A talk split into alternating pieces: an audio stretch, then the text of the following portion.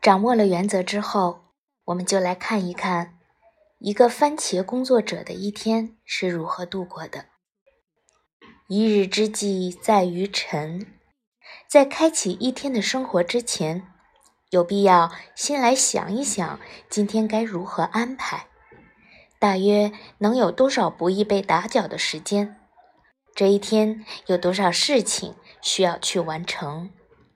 简明扼要的列一个每日清单出来。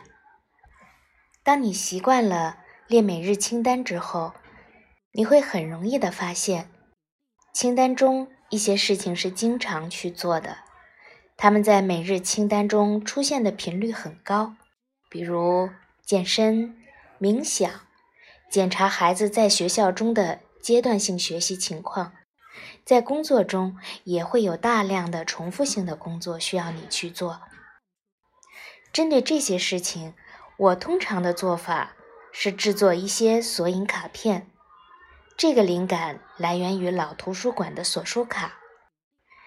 选择银行卡大小的彩色卡片，每一张卡片上写一件高频率重复的工作。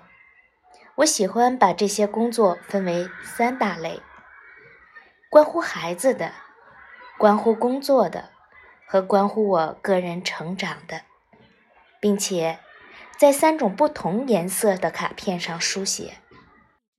每天早上规划一天的时间安排时，就翻一翻，把相应的那一张摆在案头或是提示板上就可以了。当然，在清单中还会有一些事情是特殊的，这些事需要几天或长时间多次进行才能够完成。比如说读书、写作这一类事情，可以借助于工程管理的进度表。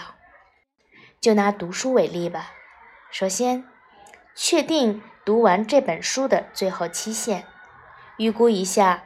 从开始到期限的这些天，每天大概需要读多少页？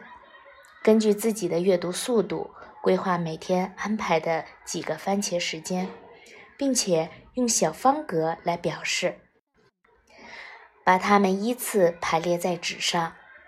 将来每完成一个番茄时间，就把它涂黑一个，就像电脑显示器下载进度条一样。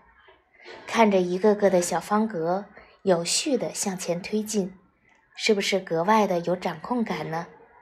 而大多数的自信就是源于掌控感。